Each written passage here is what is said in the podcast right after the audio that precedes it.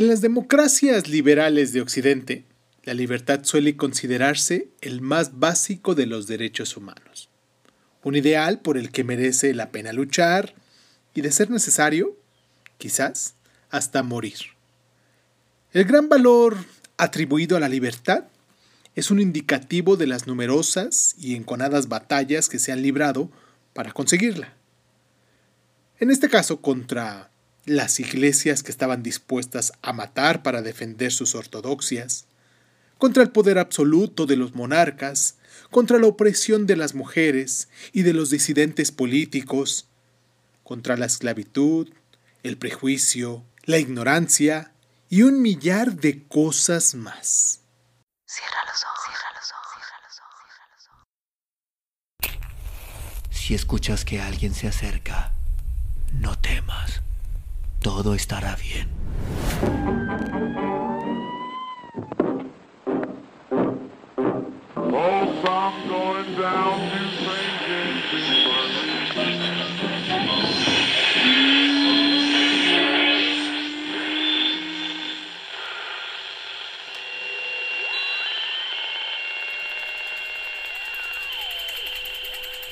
Estás escuchando, escuchando Crónica, Crónica, Crónica el lugar, el lugar donde, donde, donde entra por tus oídos.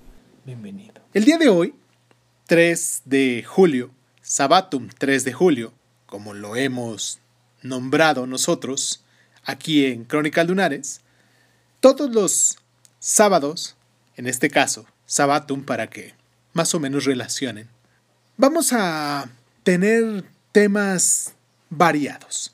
Pero en esta ocasión vamos a empezar hablando un poquito sobre la libertad. Espero que se encuentren muy bien. Agradezco muchísimo que se tomen el tiempo para poderme descargar, para poderme escuchar, para poderme hacer un poquito, un huequito quizás, un huequito de su día para escucharme. Yo soy Irving Sun. Esto es Crónica Lunares Y comenzamos, ¿no? Ain't no sunshine when she's gone. It's not warm when she's away. Ain't no sunshine when she's gone.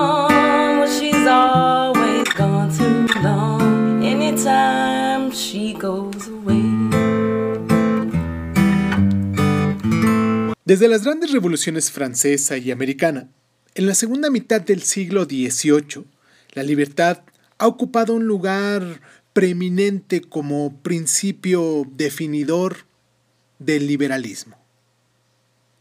Según John Locke, un teórico político cuya obra inspiró a los padres fundadores de Estados Unidos, garantizar la libertad es la justificación última de la Constitución legal de un Estado.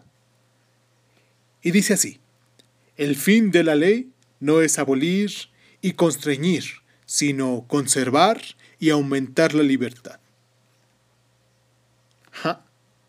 La libertad de tener las opiniones políticas y religiosas que uno quiera, de expresar tales opiniones sin temor ni trabas, de decidir por uno mismo dónde y de qué manera vivir la propia vida.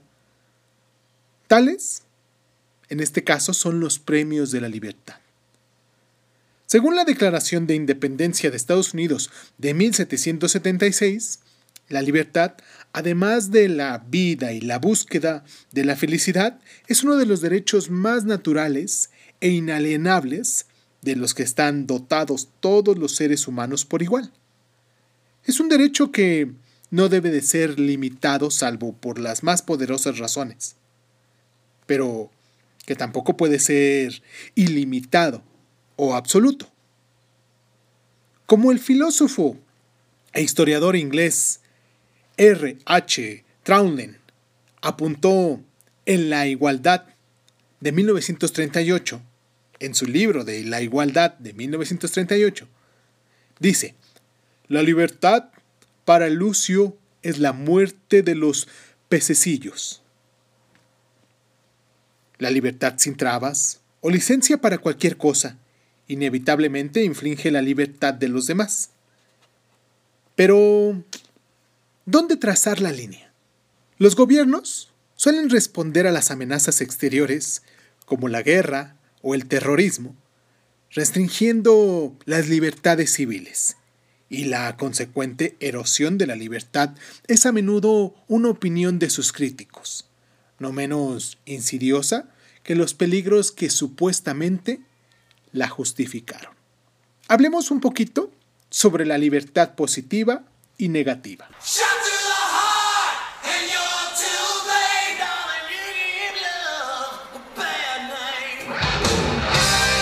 Ningún acercamiento moderno a la libertad puede pasar por alto la contribución seminal realizada por el filósofo político del siglo XX, Isaiah Berlin.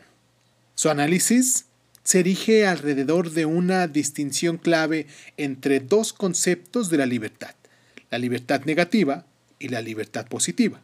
Tendemos a pensar que la libertad existe donde no hay restricción o coerción externas.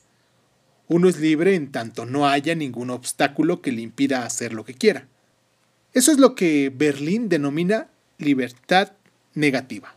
Al reflexionar sobre las circunstancias en que me es permisible que una sociedad restrinja tal libertad, Berlín respalda el principio del daño asociado particularmente con el filósofo victoriano John Stuart Mill. Este principio, perdón, este principio estipula que el Estado debería permitir que los individuos actuaran como quisiesen siempre que no perjudicasen los intereses de los otros. De esta manera, puede definirse un área de libertad individual, un espacio privado que debería de ser sacrosanto e inmune a la interferencia exterior.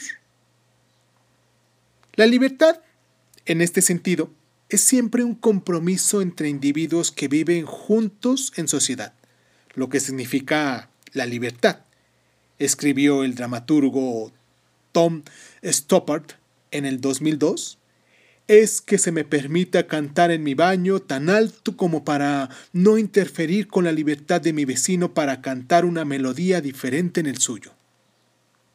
¿Eh? Ahora, imaginemos una persona que tiene libertad en el sentido, pero carece de riqueza, educación u otros recursos mentales o físicos para ponerla en práctica. ¿Es tal persona completamente libre? Supongamos que hay cierto proceder que uno debería seguir y que seguiría si no se le impidiera la carencia de los medios materiales necesarios o alguna deficiencia de personalidad o visión. De lo que parece que en este caso es lo que Berlín denomina libertad positiva. Una forma de adquisición de poder o autonomía que le permitiese realizarse o cumplir su destino. Para Berlín, el problema de este tipo positivo de libertad es que supone la existencia de tal destino, que hay, en efecto, o único camino acertado que uno debería seguir, para que lo que solo hace falta que el mejor lado de su naturaleza se imponga. Es como si existiera algo esencial en la naturaleza humana que determina qué es lo correcto, qué debemos hacer, y que la persona libre es la que expresa esa esencia. Pero, ¿quién puede decir qué es el destino o esencia? El temor de Berlín es que una vez que aquellos con autoridad por lo general los visionarios o los fanáticos, adopten una opinión sobre cómo deben ser las cosas, asumirán como tarea propia fomentar el supuesto mejor lado de los demás y suprimir el peor, siempre por su propio bien. Tal gobierno paternalista pronto puede convertirse en tiranía planteado un objetivo particular para la sociedad y priorizando una cierta forma de vida para sus ciudadanos. Llegados a este punto, los poderosos tienen que dar un paso muy corto para creerse con el derecho a ignorar los deseos de los hombres o las sociedades, a intimidar, oprimir, torturar en nombre o en favor de las esencias reales de la gente. La profunda desconfianza de Berlín hacia la libertad positiva estaba alimentada por las barbaridades del siglo XX, en especial los horrores totalitarios de la Unión Soviética de Stalin, pero otros han adoptado una perspectiva más favorable sobre su potencial para la transformación y la realización personal.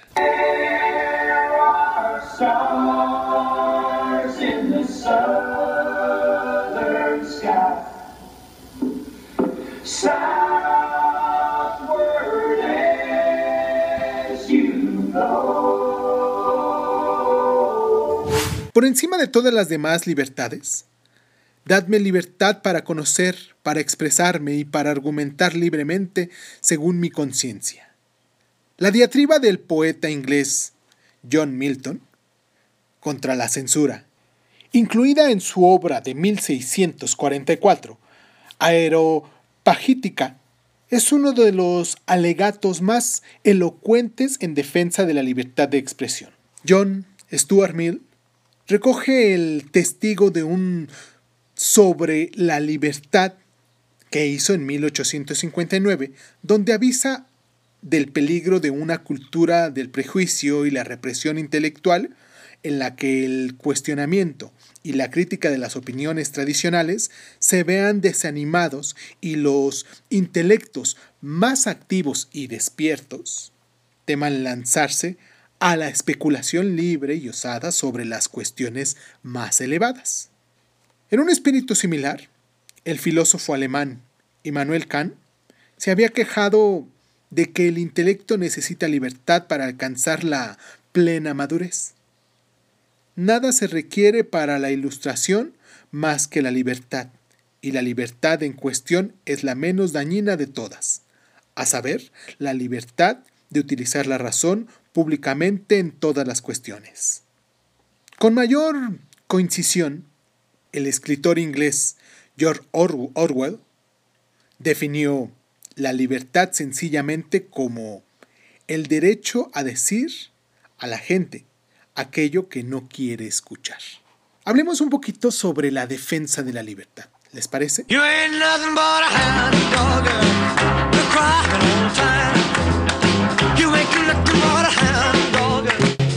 La puesta en práctica a la defensa de la libertad raramente se desarrolla sin problemas.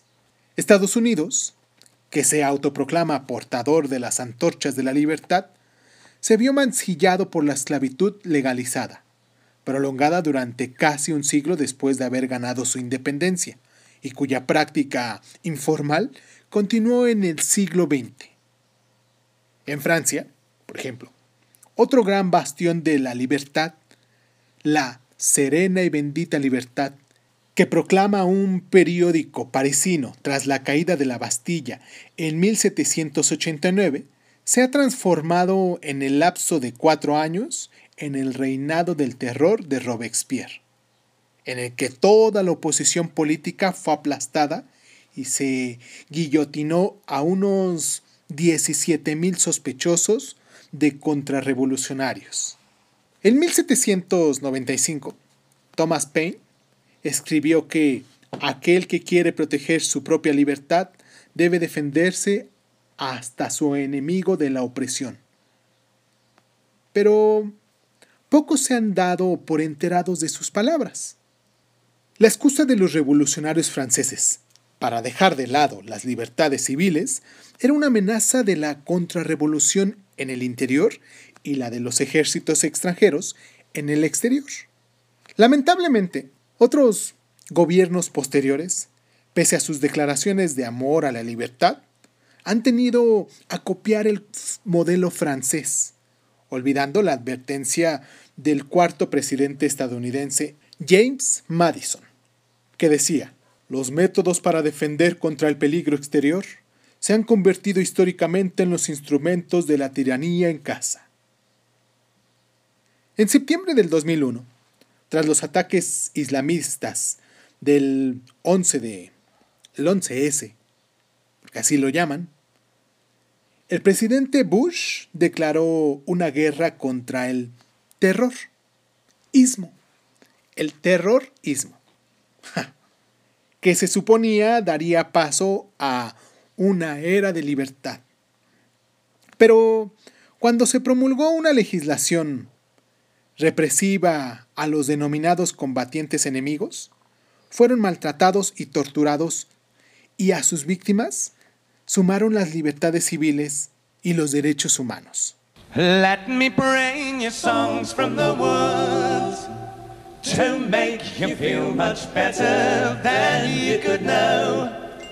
Better than you could know. Dust you down from tip to toe. Dust you down from tip to toe. Show you how the garden grows. Show you how the garden grows. Hold you steady as you go. Hold steady as you join the chorus if you can.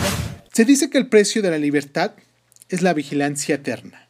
La intención original era que las libertades civiles estuvieran sometidas a un escrutinio constante ante el peligro de que la acción subrepticia del gobierno las deteriorara y se acabara perdiendo.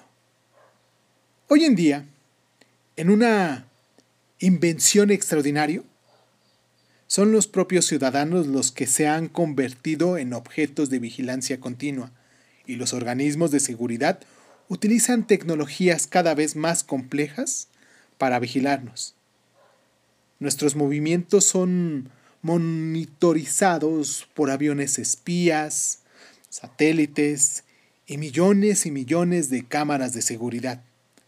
Nuestras características físicas y biométricas son analizadas, nuestros datos informativos son vaciados y catalogados, nuestras llamadas telefónicas son pinchadas rutinariamente, nuestros correos electrónicos escaneados.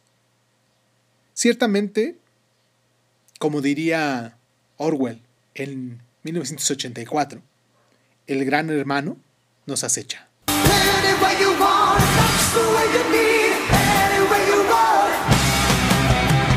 Hagamos un pequeño recuento del tiempo. ¿Les parece muy bien? Antes de terminar este programa, y hablemos un poquito sobre la cronología de lo que ha pasado con nuestra libertad. Como decíamos anteriormente, en 1644, Milton ataca la censura del gobierno en Areopagítica. En 1690, se publican dos tratados sobre el gobierno civil de Luke. En julio de 1776 fue la Declaración de Independencia de los Estados Unidos en julio de 1789 fue la toma de Bastilla. En 1859 publicaron de Sobre la libertad de John Stuart Mill. Un libro exquisito que deberíamos leer todos los que nos interesa un, un poquito sobre esto de las ciencias políticas y sociales. Y en este caso, este tema en particular de la libertad. En octubre de 1958, Isaías Berlín imparte una conferencia titulada Dos conceptos de libertad. En septiembre del 2001, George W. Bush pronuncia el discurso sobre la guerra contra el terror ante el Congreso estadounidense.